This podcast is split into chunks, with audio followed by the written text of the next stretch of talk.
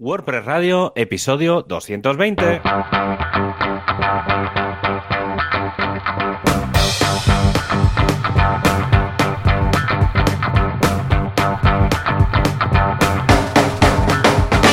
a todo el mundo a un programa más de este podcast, de este WordPress Radio de 14 de julio de 2021, en el que vamos a repasar lo último de WordPress 5.8 y a prepararnos para esta nueva versión. Y preparando este programa estamos los sospechosos habituales, Javier Casares, quien nos habla desde WordPress Sysadmin, y el hosting team de WordPress y Joan Boluda, responsable y cabecilla del equipo de boluda.com, donde encontrarás cursos hasta que te aburras. Bueno, no conozco a nadie, aunque se haya aburrido en la web, aunque todo lo que hay. Hola, Joan. Hola, ¿qué tal, Javi? ¿Cómo estamos? Pues muy bien, muy bien. La verdad es que es cierto. Yo no conozco a ninguno que se haya aburrido de momento, porque es que hay de todo, de todo. ¿Cómo va todo, Javi? ¿Cómo va esta semana?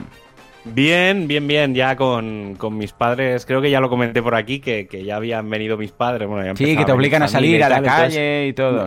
me obligan a salir, no sé si me has visto antes por la cámara, Sí. pero estoy achicharrado, perdido. Pero sí, sí, sí, esto es. Ya tengo la. Ayer me pusieron la, la segunda dosis de la vacuna. Sí. o sea, tengo el Muy brazo. bien. Sí, me Aquí un ha pasado una cosa muy curiosa en Mataró, porque claro, estamos con unos niveles rollo el 3000 Sí, de no sé qué. 300 O sea, y pico estamos No, no, aquí aquí en el pueblo. 3000, 3000 estamos. O sea, una cosa tremenda, porque bueno, todo es de San Juan. Empezó San Juan sí, 15 sí. días más tarde y liada parda, Sí, ¿vale?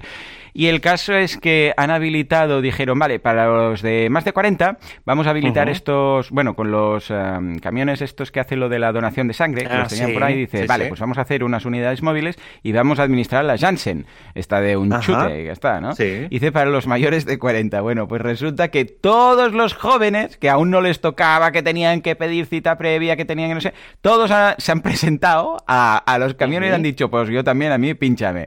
Total, que claro, hombre, normal, si están diciendo que todos se, se Sí, sí, están eh, y tal, y que aún no pueden y que piden hora y les dan hora para no sé cuándo, y resulta que sin cita previa, sin historias, un solo pinchazo y tal, van y se dejan el tema liquidado, pues claro, todos los jóvenes han ido a los eh, camiones estos, a las furgos estas de, donación de sangre, que ahora están con esto, y claro, han descubierto, hombre, la gente joven también quiere vacunarse. El problema es que se lo ponemos difícil. En ¿no? parte, esto es un poco hack de system y en parte, o sea, sí, sí. O sea, sí que es verdad. A ver, si me dijeras que es mayores de 60, aún te diría un poco de les pegaría un poco de bronca.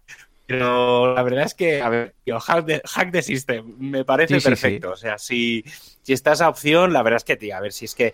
Yo, sí, sí que es verdad que hay. Yo creo que es algo de lo que habrá que aprender de cara a próximas historias Próximas y tal. pandemias. Sí, sí, bueno, sí, porque yo no, no, no tengo claro, pero yo creo que alguna otra tú y yo Sí, vamos, vamos a- vamos a ver. sí, sí. Pero, pero yo creo que, que sí, que todo esto sirve, porque sí que es verdad que hace 100 años, que fue como la gran última, no, no, esta, esta problemática no la habíamos tenido hasta ahora, a, estos niveles. Entonces yo creo que un poco el hack de system de que la gente se revele, eh, se- eh, pongo un ejemplo, yo, a ver, no muy hack de system, pero ayer Mm. fui dos horas antes de la hora Claro. que tenía en la vacuna y me miraron raro, ¿sabes?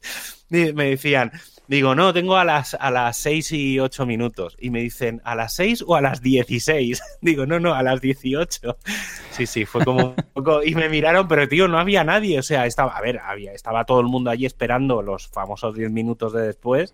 Pero justo cuando yo llegué, no había nadie pinchándose. Es decir, estaban sin hacer nada, se estaban tocando las narices los, los enfermeros. Entonces dije, tío, pues venga, pues para adelante, ¿sabes? No, ya no va de dos horas. Claro, Pero total sí. ya. Sí, sí, Ahí pues, vamos, no- y nada. Yo, yo muy bien, ¿eh? Yo cuando fui al pinchazo de la primera, de la de Pfizer, ah, pues bueno, aparte de un poco de dolorcillo el día siguiente, Sí, bueno, ah, sí. nada, eh, porque fue la primera, todo el mundo me dice, parece que les pille rabia que no me haya mm, dolido.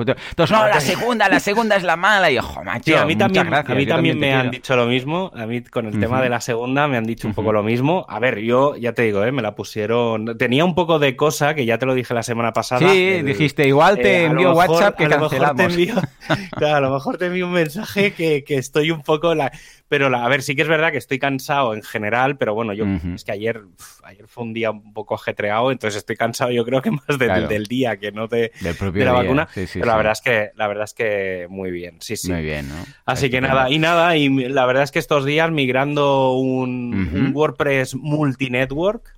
eh, ¡Toma! sido- ¡Wow! Te lo regalo.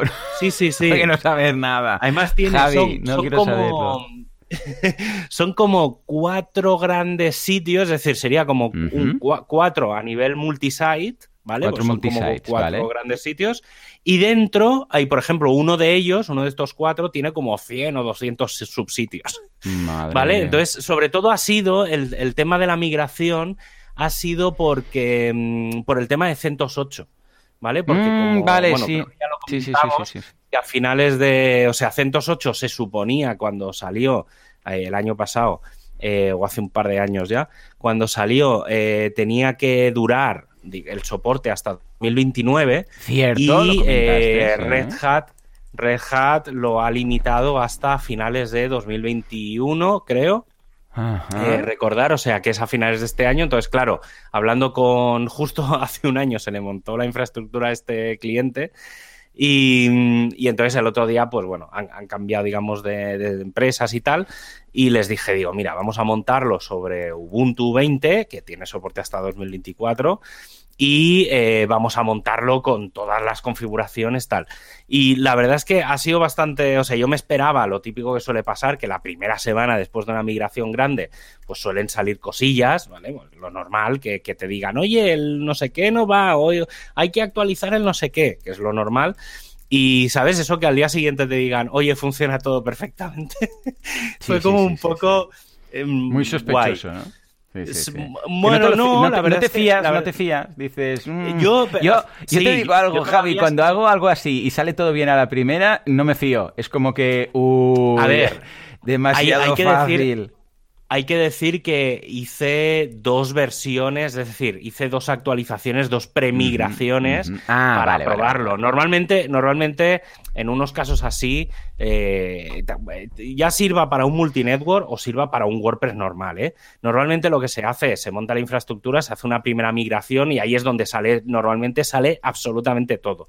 Claro. Y entonces acabas de configurar, acabas de hacer todo y entonces haces una siguiente migración, ya como si fuera una copia de la migración real. En teoría, en esa migración ya no tiene que pasar nada.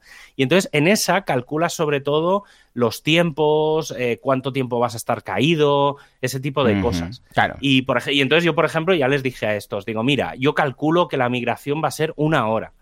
Y efectivamente, y entonces les dije, digo, ¿cuándo os va bien? ¿Vale? Digo, ¿cuándo os va bien? Digo, claro, lo típico. que te dicen a las 3 hora". de la mañana del domingo. y tú, Bueno, mm, me dijeron un no, el viernes por la mañana y tal, y al final Ah, me bueno. dijeron, digo, mira, digo, y al final lo hicimos el jueves pasado a las 6 de la mañana, y a las 7, 7 y cuarto ya estábamos acabados, que los, claro, se levantaron, esta- estaban en el en el Google Meet y estaba, los tenía ahí escucha- yo los he escuchado, yo iba haciendo mis mierdas, pero bueno, estuvo bien porque, por ejemplo, una clave se ve que la habían cambiado desde que yo hice la prueba hasta, Ah, el día en cuestión. Y Esto no entonces, hace, claro, era, hostia, no me, no, me, no me funciona esto. Y entonces, claro, el hecho de tenerlos, oye, ¿me puedes pasar la clave esta? A ver si es la misma que tengo o no pasa y tal. Y si, por ejemplo, lo habían cambiado, bueno, se les escapó. Pues bueno, entonces, bueno, la verdad es que bien. Y esto me ha servido también para escribir un pequeño artículo, que tampoco es muy difícil, de cómo actualizar versiones, en este caso de MariaDB, pero bueno, serviría para cualquier base de datos, como en el caso este era cómo pasar de MariaDB 10.5 a Ujú. 10.6, que salió la semana pasada. Y entonces dije, bueno, voy, voy a probar a actualizar un WordPress y en una máquina que tengo dije, bueno, voy a, voy a hacer la prueba. Y al final es muy desinstalar e reinstalar. o sea, no, no hay como una actualización al uso. Es decir, tienes que parar Ah. la base de datos, eliminas el servidor, lo, digamos, le dices, pásame a esta nueva versión, lo vuelves a instalar y normalmente a la primera funciona. Al menos Vale, en MariaDB funcionó, funcionó bien. Sí, facilito. ¿Y tú qué, qué tal? pues muy bien, yo curso en boluda.com, en este caso gustó mucho, como gustó mucho el curso de PPC que hicimos, de temas de um, pay-per-click, de Google Ads, bueno, tenemos una para cada red, ¿eh? tenemos un curso para Google Ads, una para Facebook Ads y tal, pero como gustó mucho, uh, pidieron un curso para ser consultor de PPC, o sea, para dedicarse profesionalmente, no para hacerlo uno mismo, que hasta aquí ya lo teníamos cubierto, sino que, hey, esto también nos pasó con el de Community Manager, ¿eh? que la gente al principio quería para hacerse él y luego dijeron, ¿y si me quiero dedicar a esto? Bueno, pues en este caso, en este curso vemos también todo lo necesario para poder presentar un presupuesto. Por ejemplo, como consultor de PPC que dice, ostras, ¿qué, le presento yo al cliente? ¿Qué precios están en el mercado? ¿Qué tipo de clientes eh, eh, acepto? ¿Cómo lo hago? Luego también detectar clientes que pueden ser un poco conflictivos, ¿no? Depende de cómo, qué es lo que, qué es lo que debes hacer como consultor de PPC, porque, claro, a veces yo, me lo encontraba, que cuando hacía temas de, AdWords, que antiguos AdWords, ahora Google Ads, Ah, claro, a veces tú te currabas una campaña del cupón y resulta que el cliente no tenía una landing digna donde enviar a la gente. Entonces, claro, es, bueno, ¿y ahora qué tengo que hacer? Tengo que hacer la landing yo también. O sea, ¿hasta qué punto entra el trabajo del, del, consultor de PPC o del gestor de campañas de Google Ads, de Facebook Ads? Tenemos que hacer landings, ¿no? ¿Mm?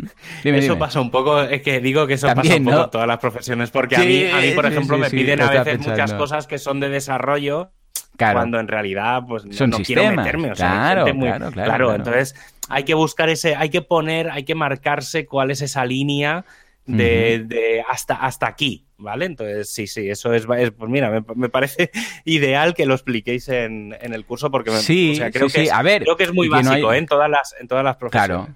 No, y que no hay una solución única, es que dependerá un poco de lo que tú quieras hacer, porque habrá gente que dirá, no, no, no, mira, yo hago esto. A partir de aquí, hey, pues yo te puedo recomendar a un programador o, o yo sé, mm. pues dos o tres, lo que sea de confianza, o te lo haces tú. Yo te digo dónde está, pues como sistemas, ¿no? ¿Qué es lo que satura? Eh, este plugin lo está saturando o este código, ¿vale? Y a partir de aquí, o te buscas la vida, o bien venga, pues yo también sé programar, pues eh, esto va aparte, es un tema que tal, pero que ya cada uno... Esto también pasa mm. en diseño, ¿eh? A veces el diseñador dice, ah, pues mira, yo te hago el diseño y ya está, y hay diseñadores que te dicen, no, no, pero yo también voy, la maquetación, voy a la imprenta, confirmo que la papelería de las tarjetas sale, miro, doy el ok, claro, o incluso en, el desarrollo web, eh, temas de hosting, yo te hago la web y aquí la tienes, donde quieres que te la cuelgue? O no, no, no, yo te doy el hosting y esto y lo hago. Y A ver, yo soy más partidario de mm, cada, cada, uno a lo suyo, zapateros sus zapatos, ¿vale? Porque, entre otras cosas, mm, claro, que mucho abarca un poco aprieta, te puedes especializar mejor de lo tuyo.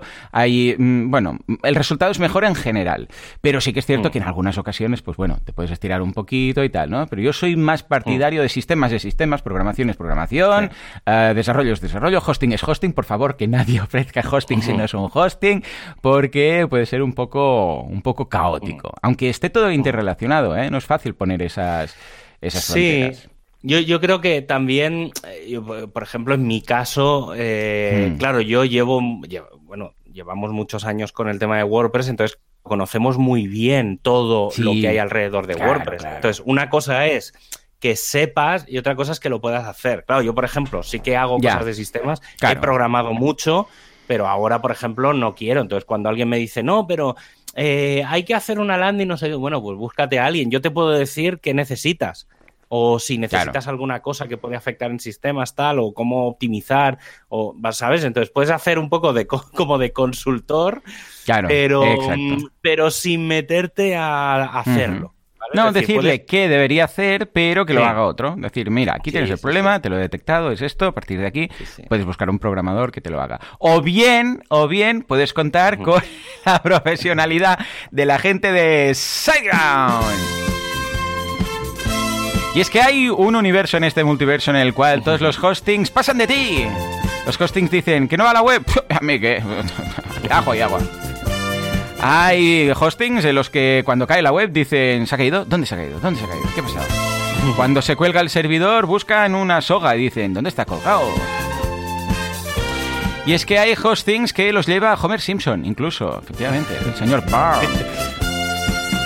Pero eh, tenemos suerte porque en este universo de nuestro multiverso tenemos al hosting más profesional, el que hace las cosas bien, el que lo, deja todo niquelado, niquelado, bueno, ni que lo haya hecho Casares. nivel, nivel Casares. Pues poca broma pues que hoy hablamos de los centros de datos, ¿eh? Sí, sí. sí, Pues mira, ¿dónde, ¿dónde están tus clientes? Pues estén donde estén, SiteGround te ofrece un centro de datos lo más cercano a ellos. Tienes en Estados Unidos, en Europa, en Asia y en Australia, además de casi 200 ubicaciones más de la red CDN. Y es que SiteGround tiene una alta redundancia y disponibilidad de forma que no haya cortes de luz ni cortes de conexión. Eso hace que tu sitio esté siempre online. Además, como están en tantos lugares, la latencia, el tiempo que hay entre los visitantes de tu sitio y el centro de datos sea mínimo. Y como usan los centros de datos de Google Cloud, que ya lo explicamos en el último programa, la seguridad de tus datos es máxima con unas salas de servidores limitadas solo a unos pocos empleados certificados. Toma, y además cristales antibalas. Uh, miradlo todo en siteground.es.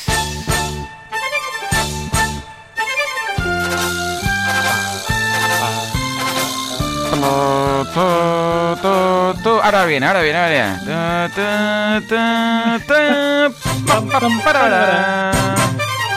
Bueno, bueno, bueno. Yo me pregunto la cara que te voy a hacer por familia cuando te escucho. Radio Karaoke. Eso, eso, eso. ¿Te imaginas? Para la WordCamp, el día que nos inviten a una WordCamp, cuando vuelvan a ser físicas, a hacer el programa, esto va a ser el, vamos, el evento del, de la WordCamp, sin duda alguna. Venga, va, ¿qué tenemos eh, de actualidad? Porque me han dicho que quizás hay alguna actualización por ahí, ¿no? Ya. Sí, la semana que viene oh, tenemos ya el día el día 20 que nos pillará justo en mitad de en mitad de programa. Pues sí, la semana que viene será el lanzamiento de WordPress 5.8. La semana pasada mm, se lanzó la Release Candidate 2 eh, parece, por lo que estoy viendo, porque no tenía muy claro, o sea, estaba como justo antes de empezar, digo, voy a revisarme a ver si han lanzado la, la, Release Candidate 3, si parece que sí, que si no, tal. en principio se supone que no debería de haber. Eh, si no hay nada extraño, o sea, si no hay muchas cosas que puedan pasar entre hoy y mañana, porque la verdad es que mm, antes de final de semana tendría que estar, eh, se supone que no tiene que haber una tercera versión. Pero como con las betas mm, pasó, que salió al final una beta 4 que no estaba esperada, pues no, se sabe. Pero bueno, en principio está, está bastante estable todo. Eh, sí que es verdad que hay ayer hablando, ayer o antes de ayer, hablando con Jesús Yesares, me decía, oye, esto de los widgets que me dan ah, errores por todos sitios. Y sí que es verdad que hay, hay alguna cosilla que, que, hay que acabar de perfilar, pero sí que es verdad, y lo uno un poco con la siguiente un poco noticia, que es el lanzamiento de Gutenberg 11.0, que es que yo creo que están dejando mucha parte de las correcciones del todo el tema de widgets para la siguiente versión. Sí, ¿vale? Sí, sí, sí, yo también lo he detectado. Es la sensación que me da, porque sí. que es verdad que Gutenberg 11 lleva muchas, muchas actualizaciones con respecto a los widgets y lleva muchas actualizaciones de temas de usabilidad, ¿vale? De experiencia del usuario, sobre todo eh, que es una de las cosas que los, sobre todo los que utilizamos Gutenberg, estamos como muy acostumbrados a ver que cada dos semanas te cambian el botón de añadir del centro a la derecha y, vas, uy, ¿qué, han hecho hoy aquí? Y luego otra de las grandes mejoras, y esto yo sí que lo tengo muy claro, que aunque están metiéndose obviamente en Gutenberg, eh, ya sí que va muy de cara a WordPress 5.9, es todo el tema del theme.json, ¿vale? Que es el fichero de, digamos, como el antiguo readme de los plugins, eh, pues el, fichero, digamos, de configuración donde se van a poder explicar muchas cosas de qué puede y qué no puede hacer un tema. ¿Vale? Sobre todo, eh, una de las cosas que están metiendo son muchas mejoras con respecto al tema de CSS. En, en, este caso, em, una cosa que puede ser una tontería, pero no es fácil de implementar, que son los sistemas cortos, ¿vale? Por ejemplo, un margen, un, sí, un margin o un padding, tú puedes poner margin left, margin right, margin top, bottom y tal. Entonces puedes poner, digamos, cuatro parámetros, o sea, podrías poner los cuatro, las cuatro mm, eh, los cuatro parámetros por separado o podrías tener un padding y ponerle los cuatro valores seguidos. Entonces, por ejemplo, este tipo de configuraciones son las que están haciendo mejoras en, en el theme.json, que ya digo, eh, que va a coger muchísimo, muchísimo peso en, en todos los temas. Incluso ya me estoy empezando a ver actualizaciones de bastantes temas, de bastantes plugins estos días, esta semana. Es normal. Eh, creo incluso que ha salido una versión, la 5.5 de WooCommerce, que creo que salió ayer un poco de rebote. La he visto en el Git, no, no sé si ha salido ya el, plugin en sí, pero me llegó la, el alerta del del Git, que supongo que tal. Y luego, por ejemplo, no sé si lo llegué a comentar la semana pasada, el tema del hmm. BuddyPress 9. Eh, no sé si lo llegamos a comentar, pero bueno, es una cosa. No, bueno, es que yo, claro, ya no sé si lo he escuchado aquí, si lo he escuchado lo típico, ya no sabes dónde lo hemos escuchado. Sí, entonces es que como, como lo, lo, he encontrado esta semana de rebote, porque fue una cosa que no tenía muy claro, porque a principios de, de a principios de junio, si no recuerdo mal, salió BuddyPress 8.0, que era una gran versión con un montón de actualizaciones y tal pero no estaba como muy trabajado el tema de los bloques, ¿vale? Es decir, se había trabajado mucho en funcionalidad, pero toda la parte de integración con los, con, los bloques o con el full site editing, con, la edición del sitio, no estaba muy avanzado. Entonces, los responsables de BuddyPress eh, tomaron la decisión bastante extraña, que es después de haber estado un montón de años para lanzar la versión 8, han decidido lanzar la versión 9. Eh, y entonces esta versión básicamente lo que han hecho es un refactoring de todos los, de todo lo que es convertible a, convertible a bloques. ¿Vale? Entonces, eh, sobre todo estaba muy enfocado al tema de la edición del sitio y a una mega integración de BuddyPress con otras cosas, ¿vale? Entonces, mira, mm. un, ejemplo que ponía, que yo creo que lo, esto sí, creo que lo, que lo explicamos la semana pasada, que era el, el poder hacer como una ficha ¿vale? Por ejemplo, tienes una ficha de un producto eh, y poderle poner con BBPress, pues poderle poner unos foros para ese producto, esto sobre todo si tienes muy pocos productos, ¿eh? y luego poder, por ejemplo, crear una especie de mini red social, un grupito relacionado con ese producto. Y entonces estás juntando en un mismo, en una misma página, ¿vale? Porque entonces tendríamos una página, que eso sería nativo de WordPress, con la ficha de un producto, que eso sería nativo con un bloque de WooCommerce con el foro, con, la, con los últimos posts, con los últimos hilos del foro que vendría el bloque de BBPress y el grupo o con las personas, digamos, con los influencers, si lo queremos llamar así, de ese producto que vendría de BuddyPress, ¿vale? Por ejemplo, ¿eh? por poner un ejemplo de cómo, cómo se podría integrar. Y todo eso se hace con bloques eh, y entonces, claro, al final la ventaja que, va a tener un poco todo, sobre todo ya digo, ¿eh? de, cara a todos los plugins y todas las integraciones, es que con algo que hasta ahora eran como una instalación, pero muchas plataformas, ¿vale? Porque al final tenías que ir, si querías ir de un producto al foro, tenías que ir como a la pestaña foros y luego buscarte la vida ahí. Ahora todo va a estar mucho, mucho más relacionado. Yo creo que eso es bastante, bastante interesante. Y luego un poco también por la línea del tema de los, de los temas y de cosas que van a venir con WordPress 5.8 es eh, los patrones de bloques, ¿vale? Entonces ya, ya comenté... Oh, qué guay, qué guay. hará unas cuatro semanas o así que vamos a tener wordpress.org barra patterns con dos T's Em, la web ya está, ¿vale? Es decir, ya está, ya han puesto un mensaje, como la han puesto pública, ya han puesto un mensaje. Quizá estás un poco pronto aquí, estamos todavía acabando de arreglar esto, pero bueno, está bien, sobre todo para ver un poco cómo va evolucionando.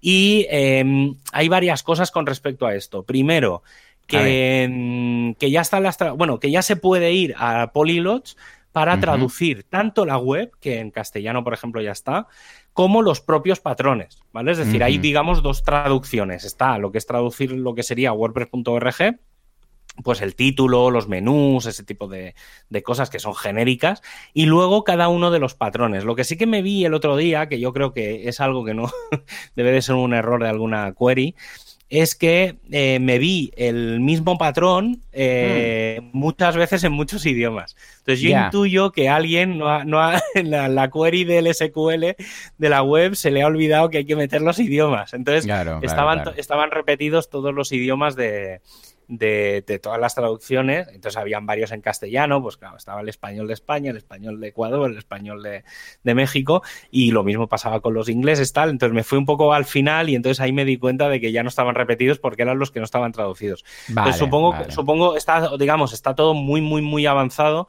Yo supongo que para la semana que viene eh, estará. No es de lo más no creo que sea de lo que más bombo se le va a dar, pero se le, yo creo que internamente sí que se va, a ver un poco de. Sí, además en, el nuevo WordPress, una de las cosas es que ya empieza. Eh, creo que era en el nuevo WordPress. Sí, es que ya leo tantas cosas, ya no sé si sí, sí, que no fuera un plugin o eran Gutenberg Concept. Ostras, ya hay un momento que ya no sé. Lo que está en la Release Candidate, lo que está en el Gutenberg, que es lo que te. Cuando haces una búsqueda de bloque, te, te muestra algún patrón, ¿sabes? que vas a bloque y en la búsqueda aparece ya, eh, igual quieres este patrón de dos columnas o no sé qué. ¿Esto es en Gutenberg 11 o en 5? Eso no, esto, esto estará, o sea, en Gutenberg ya está desde hace unas cuantas versiones y en la 5.8 ya también está. En la Eso también va un poco relacionado.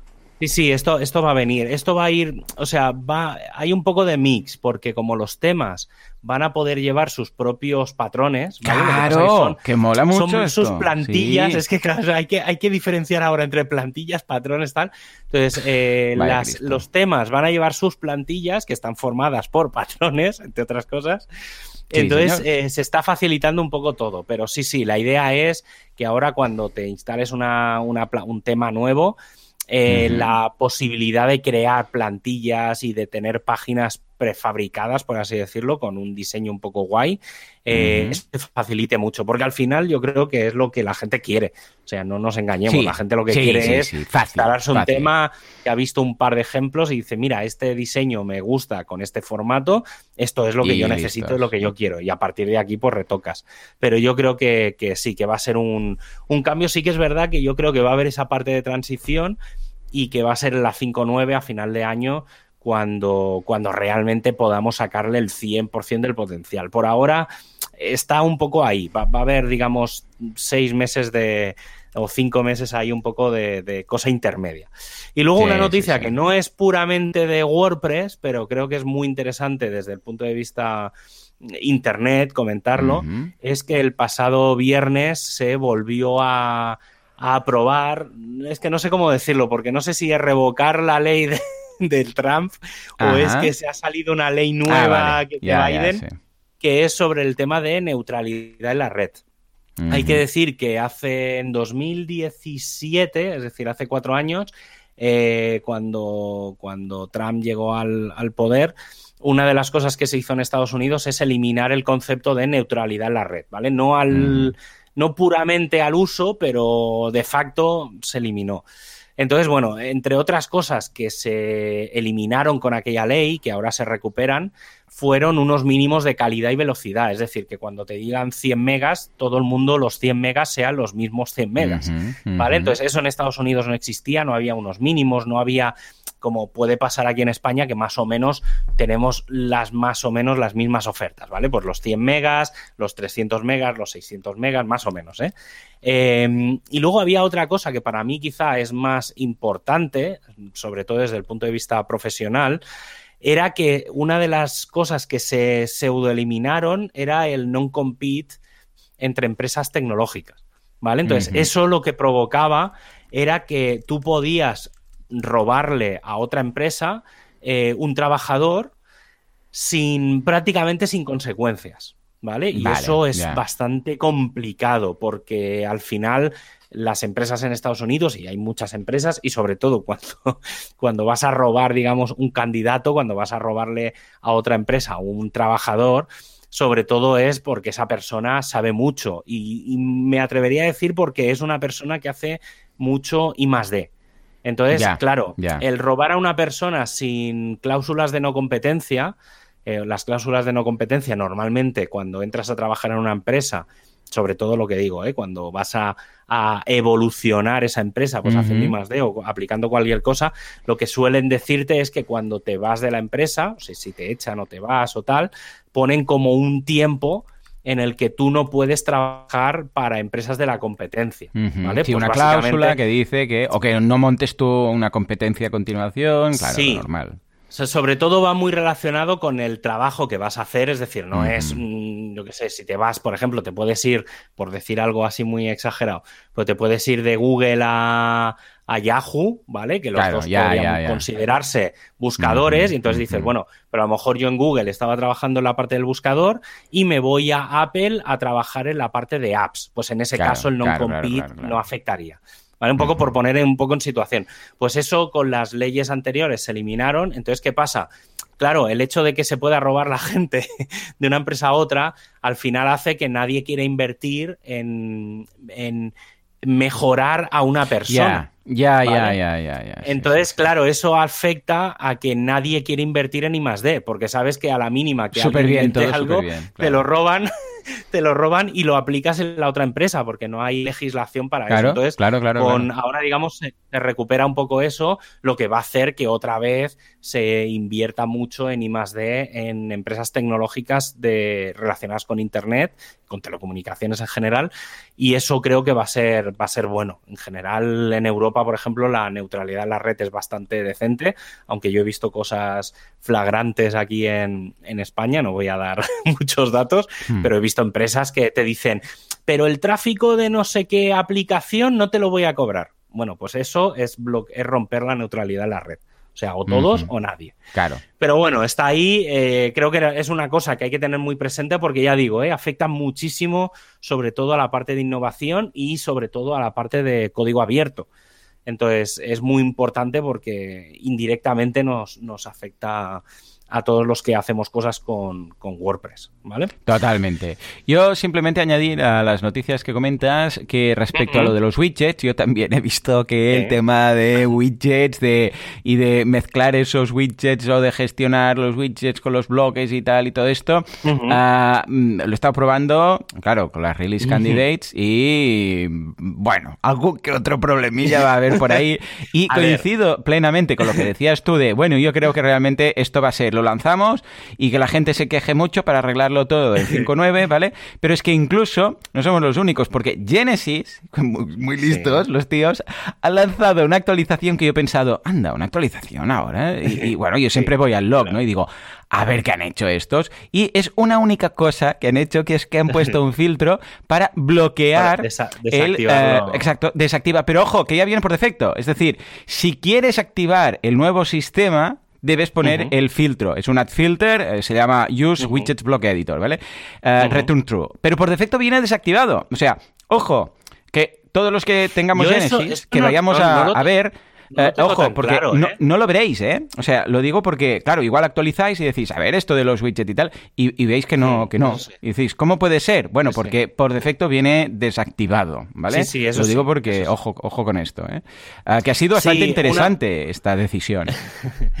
Sí, a ver, una de las cosas que, se ha decidido hacer un poco en la línea de lo que pasó con, con, Gutenberg en su día, con el editor de bloques en realidad, que era el sacar el plugin aquel famoso del Classic Editor, eh, pues han, el equipo de, de la comunidad ha sacado un plugin que se llama Classic Widgets, que precisamente hace esto. Básicamente lo activas y es una línea de código que lo que hace es desactivar eh, el sistema de widgets nuevos. Sobre todo esto está muy pensado, que ya lo comenté la, creo que lo medio comenté la semana pasada, pero lo comento hoy también porque es muy importante. Creo que incluso luego cuando haga el repaso del tema del día es una de las cosas. No, estoy diciendo lo de la semana pasada y a lo mejor es que cuando estuve preparando el tema del día lo tengo ahí porque lo he apuntado, ¿eh? entonces a lo mejor lo tengo como un poco desordenado. Pero una de las cosas que, sobre todo aquellos que no tengáis actualizaciones de temas, ¿vale? Es decir, que vuestro tema no se actualice,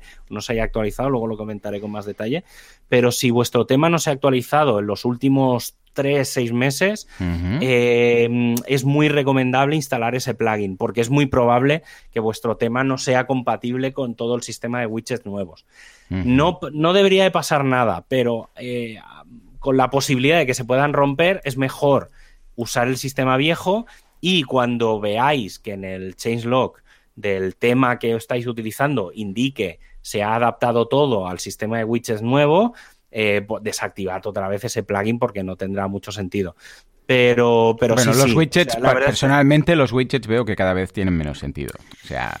Eh, eh, Mm, mira, sí. te digo algo, porque WordPress es backwards compatible, pero si no, estoy seguro que a la larga eh, acabarían cargando, no ahora, quizás, no la 5.8, porque quizá- quizás la 5.9 o la 6, eh, cada vez le veo menos lógica a seguir con, con widgets. Que evidentemente no se los van a cargar, porque claro, hay muchos themes y muchas, muchos plugins y muchas cosas que dependen de los widgets, pero con los bloques, mm, o sea, es que estamos Sí, tontos, sí. ¿no? O sea, dos tecnologías muy parecidas que dices, un un bloque. Ahora cuando lo explicas, cuando, cuando doy clase y tal, de temas de Word, claro, es, pero ¿y por qué? O sea, no, no entienden. El widget no entienden, habiendo bloques ya no entienden. Sí. Es ¿por qué, ¿Y por qué no pongo el bloque aquí directamente y tal? Pero Sí, bueno. pues bueno, es un poco, en, re- en realidad es un poco lo que se ha intentado hacer, que es convertir Mm. los widgets a bloques eh, y un poco, en realidad, sí que es verdad que todo lo que antiguamente era un widget al uso, Ahora se ha convertido a bloque, es decir, lo Claro. puedes utilizar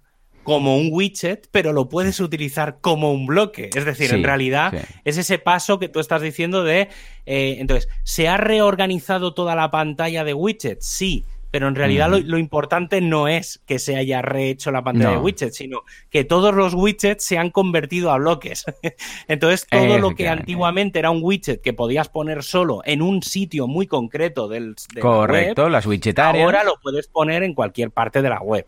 Yo creo que lo importante es eso. Lo que pasa que sí, Sí. que es verdad que va asociado a la nueva pantalla de widgets Mm. y, y se le está dando como mucho bombo a eso cuando realmente lo importante no es eso, es que todos los widgets se han convertido a bloque. Mm. Y en realidad la pantalla de widgets es un poco lo que va a pasar con la navegación, ¿eh? O sea, la navegación, Igual, todo igual, el tema de menús, y menús, demás, se le da como mucha vuelta al tema de, uy, la pantalla nueva de navegación. No, lo importante no es eso. Lo importante va a ser que la navegación son bloques y que vas a poder tener eh, muchos bloques, reutilizables y demás. bloques. Sí, y entonces la pantalla de los menús va- no va a tener ningún sentido. O sea, estará por, por lo que tú dices, por el tema de retrocompatibilidad, pero, pero bueno, estará ahí, no, sí, sí, tendrá sí, más. sí.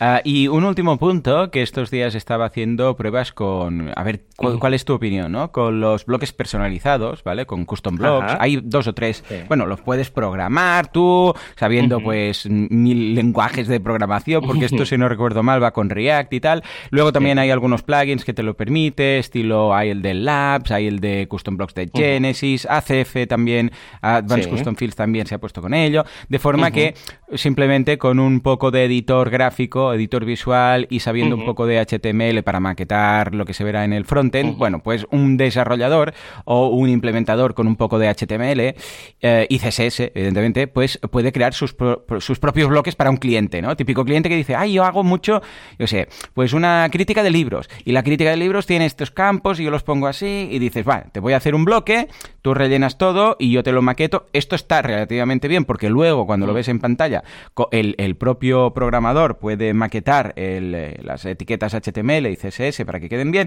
y si en el futuro se quiere cambiar algo, se cambia un solo sitio y automáticamente queda cambiado de todo el site, ¿vale? Hasta aquí lo veo todo muy bonito, pero Sí.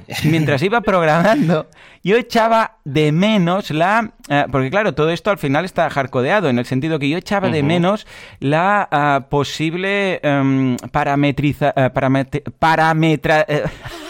Parametrización. Ahora, parametrización de todo esto. O sea, que todo esto no está parametrizado, básicamente. El desparametrizador que lo ve. O sea, ¿qué quiero decir? Que esto, cuando alguien hace, imagínate una librería que dice, eh, quiero hacer las fichas de libros. Ah, pues venga, dice, ahora que los bloques molan tanto, yo te hago aquí un bloque personalizado. Tú pones, eh, no deja de ser como crear un formulario, al fin y al cabo. El cliente le dice, añadir bloque libro. Vale, perfecto. Le aparece título, descripción, no sé qué, precio, mm, portada. Y el, claro, cliente encantado de la vida. Pero claro, esto no está parametrizado. ¿Esto qué quiere decir? Que no podemos hacer búsquedas. Eh, O sea, esto es. Está dentro del content de la base de datos todo junto, con sus parámetros, con sus eh, comentarios que separa los bloques, ¿vale? Todo lo que quieras. Pero está todo ahí. En cambio, cuan- cuando lo hacemos con eh, Custom Fields, esto está todo parametrizado, de forma que luego podemos hacer llamadas a la base de datos, filtrar lo que queramos. Y creo que puede, ojo, porque puede haber un uso excesivo de bloques personalizados que luego todo esto va a ser un Cristo para intentar filtrar o listar o lo que sea. ¿Cómo lo ves? Sí, a ver, sí que esto va un poco relacionado con lo que estábamos hablando antes, ¿eh? O sea, para mí la gran diferencia, o sea, una, de las cosas que se elimina, digamos, de facto en, todo el sistema son los shortcodes, ¿vale? Oh, los shortcodes como tal. Con esto. Eh. Vale, los shortcodes que se hayan eliminado se eliminan en pro de los widgets, ¿vale? Es decir, lo que antiguamente era un shortcode ahora es un widget. Bueno, y bloques también, en el sentido, o sea, widgets en el sentido, porque los bloques ahora también sustituyen en muchas ocasiones los shortcodes. O sea, Gravity Forms, por ejemplo, ya tienes su, bloque y te ahorras meter el, el shortcode, ¿sabes? Claro, pero para mí hay un. O sea, yo creo, ¿eh? esto lo estoy diciendo hmm. un poco desde mi opinión. No pondría la mano en el fuego, es decir, no, no, lo, toméis como algo que va a mí. A, ver, a ver, no, no. pero para mí la, la gran diferencia entre un bloque y un widget es que un bloque es lo que tú estabas diciendo, es decir, es código que sí que puede reorganizar a nivel visual, pero no está llamando información de ninguna base de datos. Es decir, por ejemplo, voy, a, voy a poner un, un ejemplo que creo que tiene mucho sentido y que no llama a la base de datos, que es el Table of Contents, que es el típico, el, típico, bloque, sí, el TOC, que además va a venir, eh, ya lo adelanto, en la próxima versión de Gutenberg. Van a añadir uno de forma nativo, de, forma nativa va a venir uno con WordPress. Y ese, ese, ese bloque en realidad lo mm. que hace es aunque tiene, digamos, cierta programación, no llama a la base de datos. Lo que hace es busca todo el contenido de la página o del H1, H2, todo. Busca todos los Hs y lo que hace es visualmente lo pinta por pantalla. pero no llama ni almacena ningún tipo de datos en la base de datos. Un widget sí que tiene esa opción. ¿Vale? Para mí los widgets tienen dos posibilidades. Una es Mm, que, llames a un fichero externo tipo JSON, tipo feed, tipo tal, por ejemplo, el bloque de RSS, es un, para mí es un widget, no es un bloque, es un widget. Sí que es verdad que luego, claro, ¿qué es un widget que visualmente es lo mismo? ¿Vale? Pero internamente está ese punto de diferenciación. Por eso digo que un widget y un shortcode para mí ya son lo mismo, porque un shortcode en realidad era lo que antiguamente era un widget, pero que se podía poner dentro de los contenidos, ¿vale? Y los widgets no se podían poner dentro de los contenidos. Como esa línea ya ha desaparecido, Claro un, un widget y un shortcode. En esta distinción la haces tú y ya está, porque la gente, o sea, le va a dar igual que sea un, bloque widget, un bloque shortcode, un, bloque... Porque, por ejemplo, en este sentido, cualquier, uh, yo sé, el típico mm, shortcode de Gravity Forms o de cualquier eh, plugin de formularios, eso para ti sería un widget realmente. Claro, en realidad es un widget porque viene de un shortcode, viene programado, entonces en realidad es un widget porque los widgets pueden variar según una serie de, reglas. Claro, Es decir, por ejemplo, tú, es, como si tuvieran un if, ¿vale? Hablando de if. Sí, sí, sí, sí, sí, Antes de la previa hemos tenido, en la previa hemos tenido una conversación sobre esto, pero sí que es verdad que, por ejemplo, cuando tú entras y, voy el, ejemplo, vuelvo al tema de los feeds, ¿vale? Hay un bloque que es el del RSS. Cuando tú entras dentro de una página, ese bloque puede variar porque va leyendo contenido nuevo. En cambio, un párrafo o una tabla o un no sé qué no cambia. Claro. Esa es la diferencia para mí entre un bloque y un widget. ¿Vale? Entonces, que es que pueda variar según una serie de reglas o no varía. Y lo que tú estás diciendo de, los bloques estos eh, programables o como lo quieras llamar. Sí, sí, es una em, maquetación de un contenido ya existente ahí. Claro, es una, es que tú das, facilitas a un usuario dar formato a un contenido, correcto, pero ese contenido no se lee de un custom field o de un ACF o de, un, otro contenido. ¿Vale? Pero eso, eh, por ejemplo. Pero ya te digo, ¿eh? yo creo que ahí habrá problemas. Habrá mucha gente que dirá, ah, pues bloque, tiro de bloque, el usuario tal, y luego el día que el usuario diga, ay, quiero hacer un listado de todos los libros, y ya liada parda. Claro. Claro, no, para eso necesitas un, un, custom, post type, una cosa así. Pero bueno, la idea, claro, un poco la idea es esa, que los custom post types tengan sus propios bloques que llaman ahí. Para eso sí que es verdad que está el, el query block, ¿vale? Que ahora le han cambiado el nombre otra vez. Ya no sí, mucho, uy, mucho mejor. ¿Dónde vas a parar? ahora han llamado Query Loop, ¿no? La última vez creo que escuché. Sí, pero es que además han sacado otro que se llama otra cosa muy rara. Pero bueno, sí, da igual. La, gente, digamos que sabe. Lo, hacían porque decían, no, no, que la gente no lo va a entender. Y le han puesto Query Loop. Y ahora decía, bueno, llamarlo bloque de, bloque de contenido. Claro, es lo que digo yo, pero llámale bloque de contenido y ya está. Pues no, pues no. o listado de, artículos o listados, yo qué sé. Propuesta, Esa propuesta está en un, en un track, está por ahí. Query no lo entiende nadie. Query, nosotros sí, pero la, gente normal va a ver query y va a decir, ¿cómo query? ¿Qué, es query? O sea, como Tellado no decida... sí, sí, como Tellado no diga, lo voy a traducir por bloque de contenidos y hagamos aquí un hacking de system en, en España, lo de query mm, es raro, es raro. Sí, sí, Dime, dime. Pues el, el, query, lo que antiguamente era el query block, este sí que te permite hacer esto que estás diciendo tú. Es decir, de forma nativa sí que vamos a poder hacer llamadas a, otros contenidos que sí están en la base de datos, pero sí que necesitas tener un custom post type. Entonces, em, esto que dices tú de voy a hacer un bloque de libros, tal, sí que podrías hacer un custom post type de libros, con todo el listado de libros, sí, sí, sí, claro, claro. ejerza de base de datos y luego con un bloque de estos del query block poder darle formato a esa información que está en la base de datos, pero no creando un bloque nuevo, sino utilizando el, sistema nativo. Es un, custom field, tú lo puedes llamar, o sea, y puedes filtrarlo, y digo custom field, ¿eh? no custom post type. Tú puedes trabajar con el custom field. Una, un apartado dentro de un bloque, uh, yo sé, un título que pongas dentro de un bloque, eso no hay quien lo filtre, ¿vale? Porque no está parametrizado, porque está todo metido dentro de the content, ¿vale? Con lo que, ojo, por favor, implementadores, cuando hagáis estas cosas, pensad si luego el cliente va a querer, que muy probablemente luego quiera hacer filtros, quiera hacer listados y tal. Ojo en esto porque ya me veo que será, vamos, el nuevo Flash esto. En fin. Bueno, va. Que me he emocionado con esto. Nos vamos al tema del día, que tenemos que actualizar todos WordPress, a ver qué miedo, a ver cómo lo podemos hacer bien sin que pete, sin que pete nada.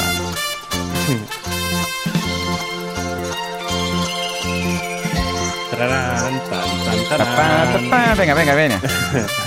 Pues Estas trompetas manga. Venga, va. Así viene WordPress 5.8, pues volando, volando por las montañas de La semana que viene, la semana que viene lo tendremos y normalmente estamos acostumbrados a que cuando llega una nueva versión de WordPress simplemente le damos al botón de mm. actualizar y ya está, ¿no? Tienes la versión nueva. Esto es lo fácil todos contentos. Pero hoy quiero plantear una propuesta, un ejercicio que sobre todo será útil para los que tenéis un sitio, aunque si gestionáis muchos, eh, también debería hacerse, que conste. Hoy quiero plantearos una revisión completa, paso a paso, de cómo se debería hacer correctamente la actualización de un WordPress. Insisto en la palabra correctamente porque es lo que se supone que hay que hacer. Obviamente nadie lo hace, ¿eh? pero bueno, yo hoy he hecho un poco los deberes de cómo habría que hacerlo. Y como es tradición en ya en mí, empiezo por lo más bajo hasta llegar a lo más alto. Así que comencemos por los dominios. Oh, de los dominios poco a decir. Sí, o sea, imagínate si Has tirado para atrás, ¿eh? Y haces, como mi padre, que le pregunto algo y me dice, uy, espera, los dinosaurios cuando... Sí, sí, sí. Digo, madre... Pues un, poco, un poco va por ahí. No, voy, a ir un poco rápido porque tampoco hace falta. Pero bueno, está bien de tanto en tanto hacer estas cosas, ¿eh? Y, por ejemplo, una actualización tan grande como la va a ser 5.8 y ahora que estamos un poco en verano, en prevacaciones, pues a lo mejor esto que estás una tarde tonta y te pones. Pues mira, lo primero es validar que esté al día, ¿vale? Que estén actualizados actualizados los datos del juiz, que tengan la renovación automática y si no, nunca es tarde para renovarlo un año más. También revisad que esté activo el check de no transferencia y no modificaciones, ¿vale? Que mucha gente registra un dominio, lo deja ahí y luego hay lloros. Luego, otra cosa a revisar también son las DNS, que hay, que tampoco es de estas cosas que no se tocan mucho. Y si no lo tenéis, revisad si podéis configurar el DNS SEC. ¿Vale? El DNS Security, el sistema de seguridad de DNS para que no las puedan hackear y que al menos se lo pongamos difícil a, la, gente, a los hackers, un poco, ¿vale? O sea, simplemente revisad eso que existe y es una cosa que no es muy tal, pero cada vez más muchos proveedores de hosting lo están dando, entonces pues puede ser interesante. Eh, un siguiente paso, es revisar las DNS en sí. ¿Vale? Eh, esto no lo encontraréis probablemente en el registrador de, dominio o en el panel de gestión de vuestro hosting, sino en el, en el mismo sitio. Es importante revisar las DNS y que no haya datos basura. Algunos hostings, por ejemplo, añaden la entrada asterisco, ¿vale? asterisco.dominio.es, que pueden destruir vuestro SEO. Si no sabéis de DNS, hacer que alguien lo revise, ¿vale? Porque quien sabe lo puede revisar, haceros cuatro preguntas y en cinco minutos está revisado y bien configurado. Es algo bastante rápido de hacer si se sabe muy bien qué es lo que hay que hacer. ¿Vale? Y ya digo, ¿eh? que el, por ejemplo, tener el tema del asterisco punto dominio, eso os puede, os puede fastidiar mucho y hay muchos hostings que lo, que lo añaden por defecto, que no sé por qué. Eh, lo siguiente que yo hago es una copia de seguridad de todo el sitio, ¿vale? Obviamente cuando antes de actualizar, pues es lo primero que hay que hacer, una copia de seguridad. Si podéis descargarla en vuestro ordenador, mejor que mejor. Al menos tenerla durante unos días. Si no, pues tened una copia en Google Drive, Dropbox o la herramienta que utilicéis. Digo lo de la copia en vuestro ordenador porque tenéis que descargar al menos dos cosas. La primera es la copia de los ficheros del servidor, ¿vale? De lo que sería pues el FTP o, el sistema que, utilicéis, ¿vale? Tenéis que verificar, por ejemplo, hay mucha gente que se va a un cPanel o al panel de turno, eh, selecciona todos los ficheros y te dice descargar y te lo carga en un zip ¿Vale? Entonces, eh, si tenéis que, por ejemplo, validar ese zip, pues validar que, por ejemplo, que estén los .htaccess, ¿vale? Que a veces no se guardan. Y otros ficheros de configuración. Y también hacer una copia de seguridad de la base de datos. Normalmente la gente tiene un PHP MyAdmin desde el que podéis hacer un exportar y eso os descarga un fichero .sql. Cuando tengáis estos dos ficheros, el zip y el SQL, hay que revisar que sean correctos, ¿vale? El fichero SQL lo mejor es abrirlo con un editor de texto y ver que lo que se ve, pues se puede leer, ¿vale? Aunque sea SQL y que tiene, bueno, ver, que tiene cierto sentido y que hay lo que tiene que haber. Por ejemplo, yo os recomiendo que busquéis eh, un texto, ¿vale? Pues un texto de algún título de un post, de si tenéis productos de un WooCommerce, pues buscáis el título de un producto y en teoría en ese fichero pues tiene que estar y que se tiene que leer. Con el zip de los ficheros, lo más fácil para validar, porque a veces remontar o restaurar todo un, un, backup es un poco complicado, pero bueno, simplemente pues descomprimir en una carpeta, veis que están los ficheros normales, pues que está el htaccess, que está el wp-config, que más o menos está todo el WordPress, ¿vale? Es bastante fácil de ver simplemente que es eso. Eh, sobre todo, por ejemplo, una forma fácil es entrar en el wp-config, y con un editor de texto, con el blog de notas de turno, lo podéis abrir y ver que hay cosas ahí, que se puede más o menos que se entiende, ¿vale? Es decir, no, os voy a no os voy a decir que entendáis PHP, pero que más o menos se vean cosas que son legibles, pues que veis por ahí un, el usuario de la base de datos, la contraseña, algunas claves, algunas cosas, ¿vale? Entonces eso significa que el fichero estaría bien, ¿vale? Ya digo que es un poco sencillo, ¿eh? Toda esta actualización.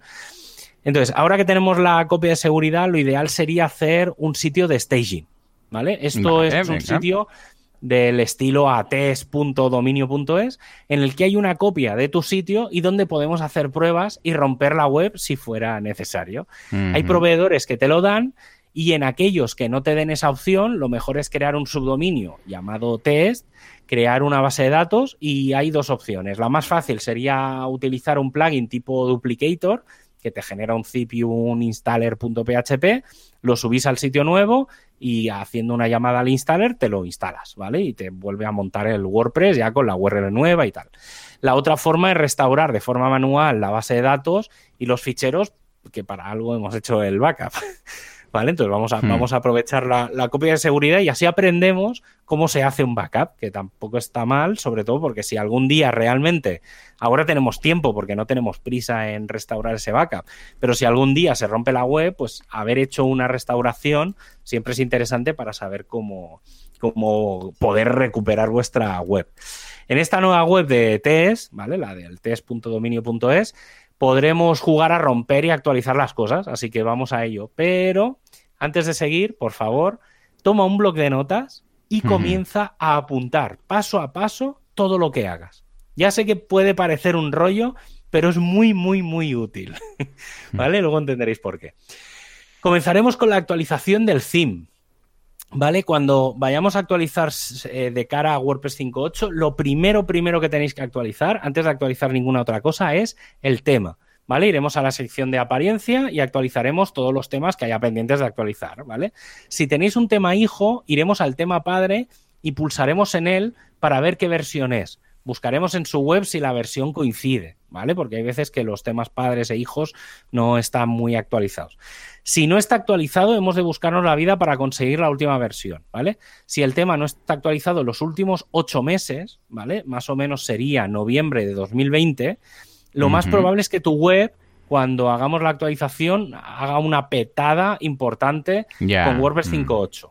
¿Vale? Entonces, eh, revisad sobre todo esto. He puesto más o menos la fecha de noviembre de 2020 que coincide con un par de versiones anteriores a WordPress, que son las que más o menos soportan ciertas funcionalidades que ahora son las que se van a utilizar en WordPress 5.8. Entonces, más o menos he puesto eso. Pero si tenéis un tema que más o menos hagan más de seis meses que no se actualiza, eh, antes de actualizar a WordPress 5.8, aseguraros que ese tema es compatible con WordPress 5.8, que en el changelog lo indique claramente, o, ¿vale? Vais buscando porque es lo que más problemas va a generar, ¿vale? Entonces, em, eh, sí, por otro lado, si tenéis otros temas, ¿vale? Borradlos y deja instalado solo el 2021, si lo tenéis. Eh, en general es muy importante que, tú, que tengas tu tema ¿vale? Tenga tema padre o hijo o lo que sea, es decir, puede ser un fichero, el tema normal que utilices, o un tema hijo con su tema padre, y un tema 20. ¿Vale? En este caso, yo personalmente, y más con WordPress 5.8, os recomiendo que sea el 2021. Sí que es verdad que van a venir actualizaciones de todos los 20 algo, desde el 2010 hasta el 2021, van a venir actualizaciones que se adaptan a WordPress 5.8, pero 2021 es el que está mejor eh, porque está pensado para prácticamente WordPress 5.7, 5.8, ¿vale? Entonces, es la mejor opción. Es importante tener un tema 20 porque sí que es verdad que un WordPress puede funcionar sin plugins, hmm. pero no puede funcionar sin temas. Hombre, funcionar, funcionar, lo que es cargar, carga. Lo que pasa es que, claro, carga un poco una desgracia. ¿eh? Pero, sí, sí, Vale, pero. Mm. Eh, entonces, es importante que haya un tema 20 porque por un tema de retrocompatibilidad o de petadas, WordPress siempre puede ir a un tema de los suyos para hacer que se cargue. Es decir, si vuestro tema fallase, podría el sistema automáticamente usar un tema 20, ¿vale? Entonces, si os fijáis en salud del sitio, em, normalmente siempre se queja de tienes este, este plugins desactivados, borralos, no sé qué, pero si tenéis eh, un tema, o sea, vuestro tema normal y tenéis un tema más que es un 20, no se queja porque él lo prefiere. O sea, siempre hay que tener una copia, es como una especie de backup ahí que está puesto. El siguiente. El siguiente paso serían los plugins, ¿vale? Es decir, primero actualizamos los temas y lo siguiente serían actualizar los plugins.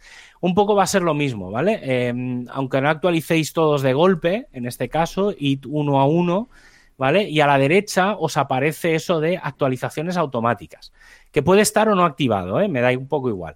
Pero en general os diría que activéis aquellos plugins no críticos, ¿vale? Por ejemplo, el del anti-spam, los de seguridad, ¿vale? Los que normalmente no deberían de fallar y que los más críticos de negocio los dejéis con actualización manual, tipo pues WooCommerce o Restrict Content Pro, ¿vale? Que son los que te pueden romper la web y además romper el dinero.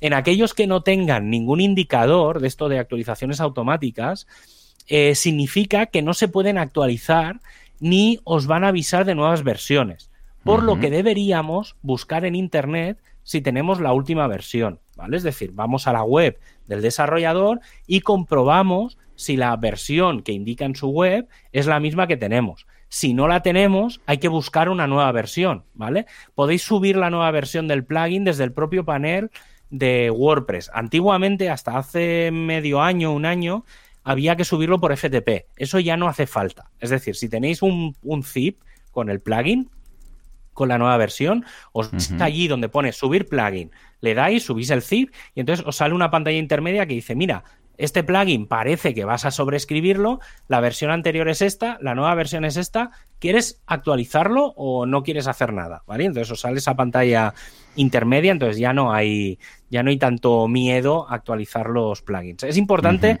en general, si queréis actualizar cosas, no hacerlo por FTP ¿vale? Esto sobre todo por el tema de las cachés y demás. Es mejor hacerlo por el panel porque cuando se acaba de hacer una actualización de un plugin, de un tema, de lo que sea, eh, se ejecutan una serie de cosas. ¿Vale? Entonces, esa serie de cosas, si lo subís por FTP, no se ejecutan, ¿vale? Entonces puede ser que se os queden rotos pues los CSS y que se vea la web mal y ay, ¿qué pasa? y tal, y luego hay lloros. Entonces, si lo hacéis desde la web, no fallará. Entonces, ahora que tenemos los temas y los plugins actualizados, os diría que hay que hacer una prueba previa a actualizar WordPress. Como WordPress 5.7 funciona con PHP 8, probad ya a cambiar. Ya directamente. Cuando todavía estemos en WordPress 5.7, es decir, hemos actualizado. Tenemos nuestra, digamos, nuestra, nuestra versión de staging con WordPress 5.7, pero con todos los temas y plugins actualizados. En este momento, ¿vale? Esta vez, ¿eh? esto no es algo habitual, pero en esta ocasión, en la de 5.8, eh, teniendo en cuenta que ya hace siete meses que salió PHP 8, que WordPress eh, en sí, el core, eh, tanto la, la 5.7 como la 5.8 son compatibles con PHP 8 y se supone que como has actualizado todos los plugins y todos los temas deberían de ser compatibles con PHP 8, ahora es el momento de probarlo. ¿Vale? Hay muchos hostings que desde su panel te dan la opción de cambiar de PHP 7.4 a 8.0.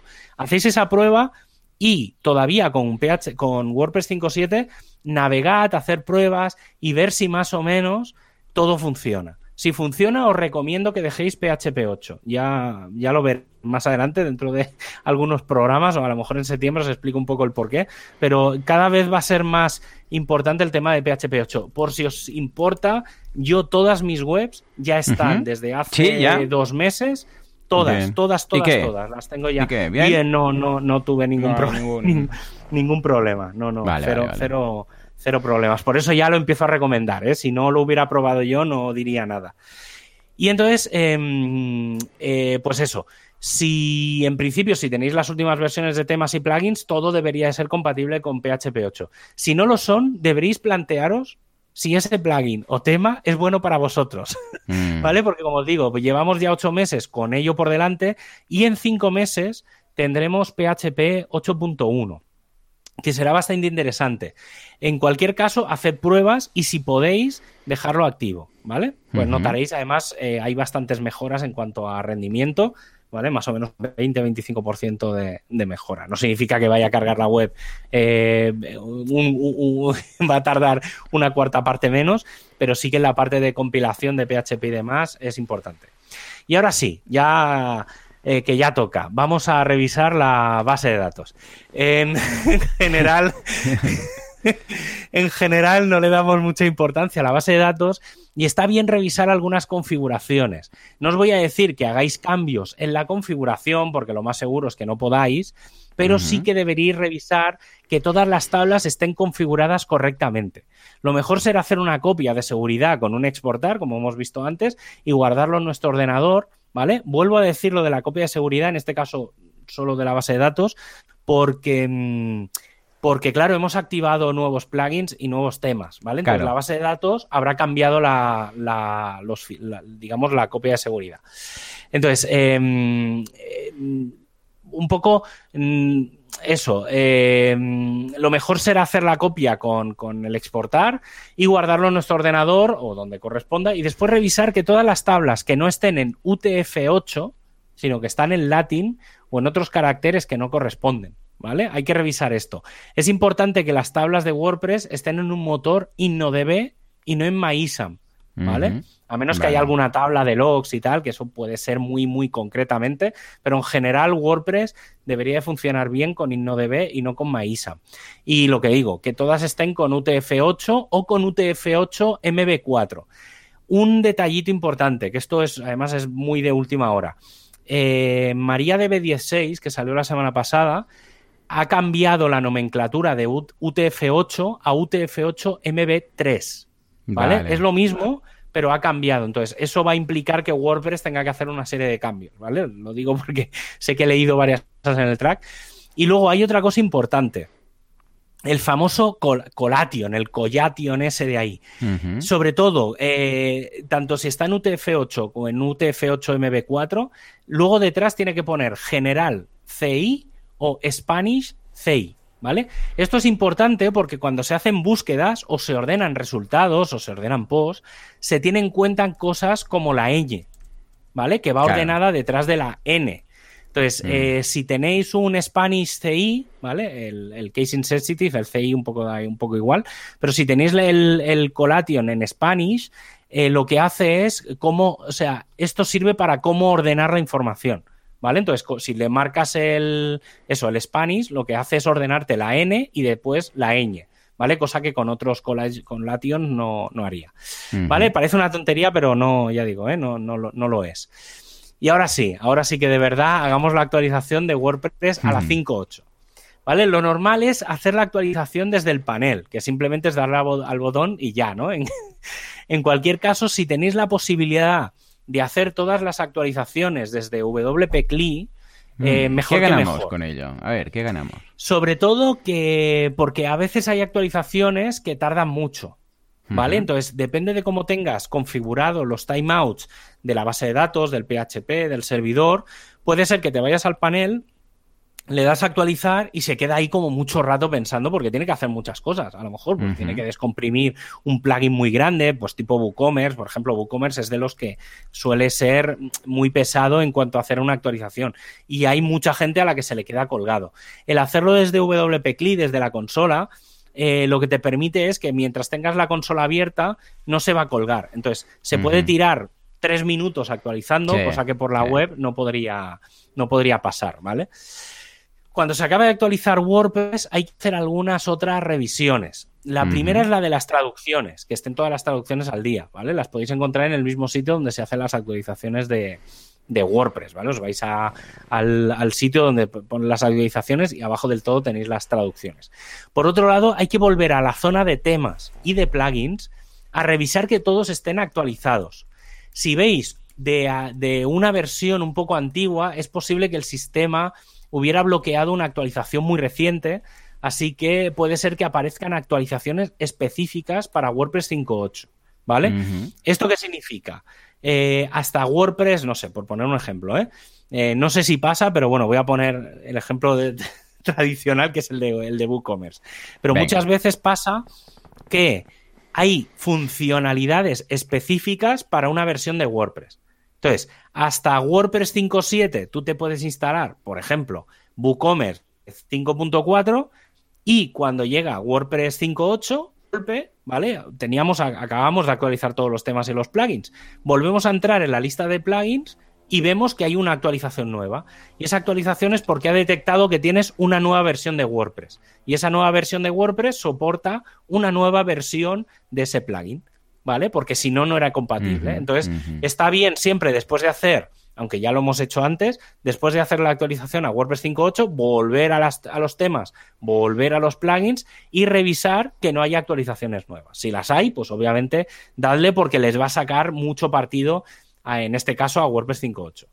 Y por supuesto, por supuesto, navegad por el panel y validad que las acciones habituales que hacéis funcionan. Pues crear una entrada, una página, un producto, un podcast, que el frontal no se haya desmontado y que todo esté en su sitio. Una cosa importante, si se desmonta el frontal, eh, normalmente hay plugins de caché. Vaciad primero, antes de volver locos, vaciad los plugins de caché. Y a veces simplemente dándole a vaciar la caché, se regenera la caché y vuelve a funcionar todo.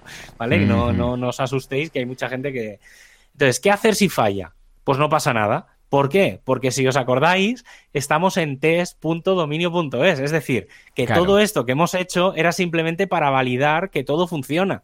Si algo falla, lo mejor es volver a repasar esas notas que habéis ido haciendo y tomando, ¿vale? De eso cada, cada vez que íbamos, actualizo el plugin, no sé qué, os lo habéis apuntado. ¿Vale? Entonces, si algo falla, sabéis qué es lo que falla y qué es lo que funciona, o un poco en el orden en el que lo, habéis hecho. Entonces, lo, mejor es volver a repasar todas esas notas que habéis ido tomando, detectar en qué punto ha fallado, eh, buscar la solución pues, de ese plugin, de ese tema, de, eso que ha fallado, y eh, aún estáis a tiempo de revisar todo antes de la actualización definitiva. Si ha funcionado todo correctamente, y, habéis apuntado pues paso a paso en ese blog de notas qué es lo que habéis hecho, eh, pues se puede volver a hacer, en este caso, en producción, ¿vale? Entonces, en ese mismo orden, pues lo podéis hacer. Hay mucha gente que lo que recomienda es hacer el cambio en staging y luego convertir staging en producción. Esto, a ver, si tenéis mucho, mucho, mucho control del sitio y no publicáis durante ese tiempo y demás, se puede hacer. Hay sitios de e-commerce que no lo pueden hacer, porque no puedes, claro, en el tiempo de hacer el staging, hacer todas estas pruebas, a ponerlo en producción, se han podido generar ventas o se han podido generar cosas. Entonces, si lo hace, si convertís staging en producción, se perderá esa información. Entonces, depende un poco de vuestro sitio. Pero en ese caso, lo que os diría es, todos, las, todos los pasos que habéis hecho, pues paso a paso de, mm, del staging, los volvéis a aplicar en producción. En teoría es una copia, es lo mismo, debería de funcionar todo. ¿Vale? Esto sobre todo en sistemas es, básico, ¿vale? Yo funciono así. Em, antes de hacer el pase en producción, ¿vale? Volved a hacer una copia de seguridad, ¿vale? Tanto de los ficheros como de la base de datos, ¿vale? Eh, y luego pues empezáis a hacer eso, pues paso a paso, pues mira, voy a actualizar este plugin, como ya os habréis descargado los plugins, las nuevas versiones y demás, los tendréis ya en el ordenador, por lo tanto, actualizar un plugin que no teníais, pues ya solo subirlo, es bastante fácil, ¿vale? Y si habéis hecho bien los deberes, pues la actualización y aplicación de todo debe ir como la seda. Al acabar, no os olvidéis de eliminar ese dominio de staging, ¿vale? Que mucha gente se lo deja, ese test.dominios.es, para no dejar basura en el hosting, borrando tanto los ficheros como la base de datos de prueba, incluso borrando el subdominio. Y teniendo en cuenta que esta, esta versión eh, WordPress 5.8 es una actualización de seguridad, por favor, actualizad. Actualizad todo, siempre que luego vienen los lloros y lamentos cuando es que WordPress es que no es la porque no lo hackeen. ¿Vale? Entonces, no, WordPress es seguro y son los que no lo actualizan y mantienen los que dejan las puertas abiertas a que sea vulnerable. Y hasta aquí la actualización de hoy. Yo añadiría un paso, yo añadiría un paso. ¿Sí? Sí, sí, De hecho, antes de todo lo que has dicho, antes de, del dominio incluso, ¿no? No, en serio, que es, eh, bueno, ya lo verás, es un paso que es básicamente un no paso, que es esperar. Antes que nada, esperar a ver qué pasa. Mirad en Twitter, que todo el mundo actualice, y cuando veáis el nivel de cagontó de Twitter en respecto a 5.8, veréis cuando es seguro, porque quizás dentro de, yo qué sé, cuatro días tendremos una 5801 o 581 o lo que sea, arreglando algo. Con lo que ah, está bien tenerlo todo actualizado, pero también está bien esperar un poquito a ver qué está pasando. Si tenéis varias, eh, este varios sites, podéis empezar con los sites que no son importantes dices, bueno, tengo aquí un blog, no pasa nada. O sea, lo primero que no se os ocurra, lo primero de todo, sí, este site que es eh, lo que me da de comer y que tengo un membership con un WooCommerce y con, 23 plugins más y no sé qué, lo voy a actualizar. No, esperad un poquito, esperad un poquito, ¿vale? Mirad qué ocurre. Una, y entonces, escuchadnos, escuchadnos la semana que viene o la otra. Y entonces sí, cuando veáis que no hay algo muy crítico, muy crítico, empezad con el primer paso de, Javi. Dime, dime, Javi. A ver, yo, yo un poco lo que. Lo, por eso recomiendo siempre hacer un staging, ¿vale? En este caso, yo, por ejemplo, no es. No, o sea, yo normalmente no tengo un staging al uso.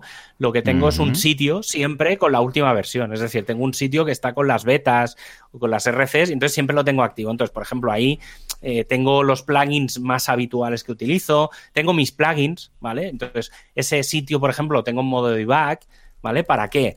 Para que cualquier versión nueva, cualquier actualización, cualquier cosa, si hay alguna cosa, pues me salen los avisos de error, sobre todo, pues eso, ver mis plugins, pues si hay algún, algún mensaje de error y tal. Y entonces siempre un poco lo tengo al día. Entonces, obviamente, claro, yo estoy gestionando, pues no sé, a lo mejor entre pitos y flautas míos y de otros, 200 WordPress y no, sé si me quedaré corto. Entonces, ¿qué pasa? Que claro, necesito como un sitio siempre eh, donde pueda probar cualquier plugin, cualquier cosa. Entonces utilizo siempre la siguiente versión. ¿Por qué? Por lo que hablamos siempre. Como WordPress es retrocompatible, si un plugin funciona en la siguiente versión de WordPress, significa que es muy probable que la versión actual esté funcionando.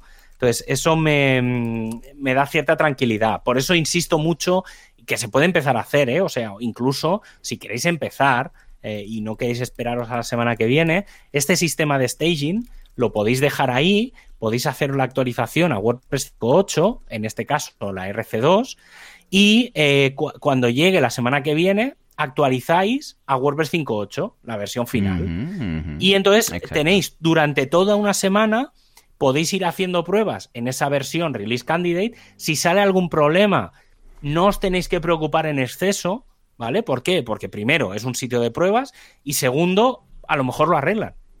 ¿Vale? Entonces, eh, podéis empezar a hacer y tenéis una semana de tiempo para hacer todas las pruebas. Y lo que dice Joan es, verdad, no hace falta que el próximo 20 o el próximo 21, el martes o el miércoles de la semana que viene, ya haya que dar reactualizar todo. Yo sé de sitios míos que les puedo dar sin problema, porque sé que no va a haber ningún problema, sé de otros que sí que es verdad que me tengo que esperar, entonces tengo como un orden eh, a la hora de actualizar. Voy siempre de sitios que son muy editoriales, ¿vale? Pues que son un blog, que son una página de contenidos, que no tienen plugins muy complejos o casi no tienen plugins y poco a poco voy subiendo de nivel. Entonces, por ejemplo, una primera parada que en este caso eh, es la que os decía antes y vuelvo a repetir, el caso de WooCommerce. Pues, por ejemplo, ayer salió, o antes de ayer, eh, eh, WooCommerce 5.5, que precisamente una de las cosas que incluye es 100% de compatibilidad con WordPress 5.8. Entonces, lo primero que hay que hacer es actualizar WooCommerce. Entonces, cuando ya estéis seguros de que WooCommerce está súper bien, está tal, actualizar a WordPress 5.8 no, en teoría no os tiene que dar ningún problema. Es muy raro que vaya a dar problemas. Recordad que normalmente quien tiene WooCommerce tiene un montón de plugins asociados. Entonces, el problema seguramente no es WooCommerce. El problema seguramente no es Restrict Content Pro. El problema es todos los, los, plugins asociados a ese gran plugin, que es lo que hay que revisar. Por eso, intentad validar que siempre tengáis los plugins que más o menos en las dos, tres, cuatro últimas semanas se han actualizado, porque ahí es donde realmente están, están los problemas de que se rompan las cosas y demás. Pero sí, en sí. Fin, pues sí, sí. Vamos a, os, mantendremos informados. ¿no? Esperad un poquito para todo, para asegurarnos que, lo hacemos todo. Sí, en el próximo programa ya sabremos. Pues sí. Venga, va, nos vamos ahora sí rápidamente a la actualidad WordPress. Ahí digo a la actualidad. A la actualidad de las meetups y de las WordCamps eh, de la comunidad WordPress. Venga, va. WordPressers unidos jamás serán vencidos. WordCamps, Meetups y todo lo que haga falta, online, offline y lo que haga falta. Para, para, para. Pues venga, va, Javi, ¿qué tenemos? Pues a nivel de WordCamps, un poco lo que comentamos la semana pasada, el 6 y 7 de agosto tenemos la WordCamp Nicaragua, nicaragua.wordcamp.org, y entre el 30 de septiembre y el 2 de octubre tenemos la WordCamp Galicia, que la tenéis en galicia.wordcamp.org.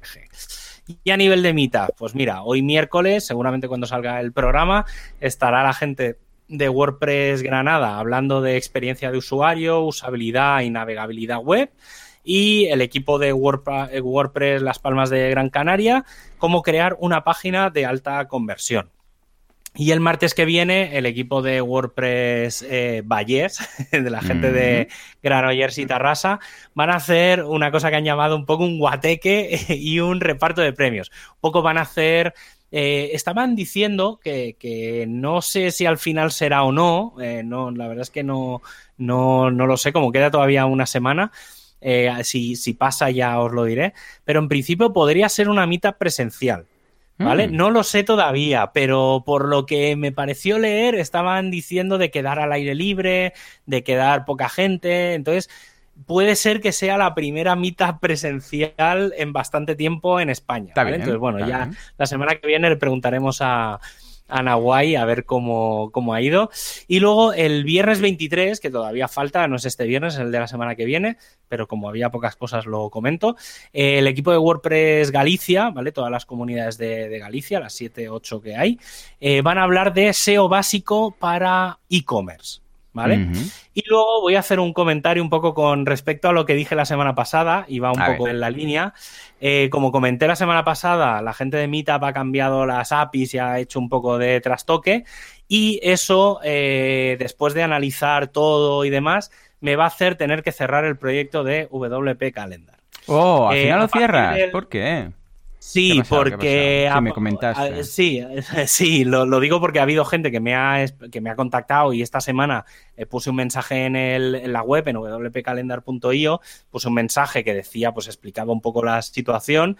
Y entonces, bueno, básicamente se juntan dos cosas. Por un lado, eh, que no tengo ni tiempo, ni, ni, ni es, es, es muy complejo reprogramar en poco tiempo, en unos meses, reprogramar todo lo que hay a nivel de APIs, ¿vale? Porque la REST API es relativamente sencilla y el GraphQL, que es el sistema de base de, APIs nuevo, es bastante complejo. Sobre todo, ya no es tanto el reprogramarlo, que porque al final sería convertir de una API a la otra.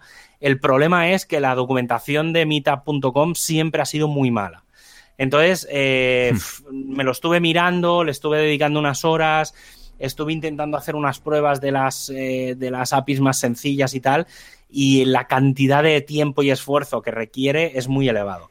Y luego, por otro lado, pues bueno, claro, o sea, no voy a mantener un proyecto pagando a Meetup cuando tal. Entonces sí que eso ha generado un poco de revuelo en la comunidad, porque claro, mm. mucha gente de la comunidad, tanto de los equipos de marketing como de comunidad, como de varios sitios del planeta, hay gente bastante potente de la comunidad, me ha escrito un poco para ver qué era lo que estaba pasando, ¿vale? Porque claro, este aviso, este cambio también lo va a tener que hacer la comunidad WordPress. Es decir, todo el widget ese que hay de eventos y demás, también hay que hacerlo. Entonces, esto ha acelerado una posible, eh, una posibilidad que ya se estaba fraguando de cara a finales de este año, entonces a lo mejor se acelera, que es dejar de utilizar Mita.com y montar una especie de BuddyPress para los eventos WordPress. Vale, vale. Vale, entonces hacer una mezcla de como convertir central.wordcamp.org también en la zona de eventos de WordPress, ¿vale? Entonces, está ahí, eh, ha habido otra posibilidad que es liberar yo el código de, de WP Calendar, que les he dicho a la gente, digo, a ver, digo, el código es un poco feo porque esto empezó siendo un proyecto para España, eh, luego ha tenido mil parches, luego se hizo en, multidioma, luego tal. Entonces el, código es muy, muy feo, no es un WordPress, ¿vale? Es un código eh, programado en modo espagueti. Digo, pero bueno, no hmm. me importaría si alguien realmente, digo, pero el problema no es tanto eh, reprogramarlo, sino el tema, pues que hay que pagar la API y demás está ahí, ¿vale? Entonces, bueno, simplemente que lo sepáis que la temporada que viene eh, la sección de eventos va a ser como muy complicada de revisar. Sí que podremos comentar las WordCamps, las meetups va a ser complicado. Mm, ya veremos a ver cómo lo, cómo lo solventamos, pero bueno, intentaremos intentaremos corregir o intentaremos tener una sección nueva o ya, ya veremos. Tenemos todo, todo el mes de, agosto para, para pensarlo. Y bueno, pues de la misma forma que hoy hemos explicado cómo prepararnos para el lanzamiento de WordPress 5.8, que será la semana que viene, ahora somos nosotros los que os dejamos porque vamos a preparar el programa de la semana que viene, con una actualización de todos los contenidos para mantenernos siempre al día y con la máxima seguridad posible. Así que recuerda, el próximo miércoles a las 19 horas y 19 minutos, no te olvides de darle al botón de actualizar y allí tendrás un nuevo programa y mientras disfrutas de WordPress, adiós.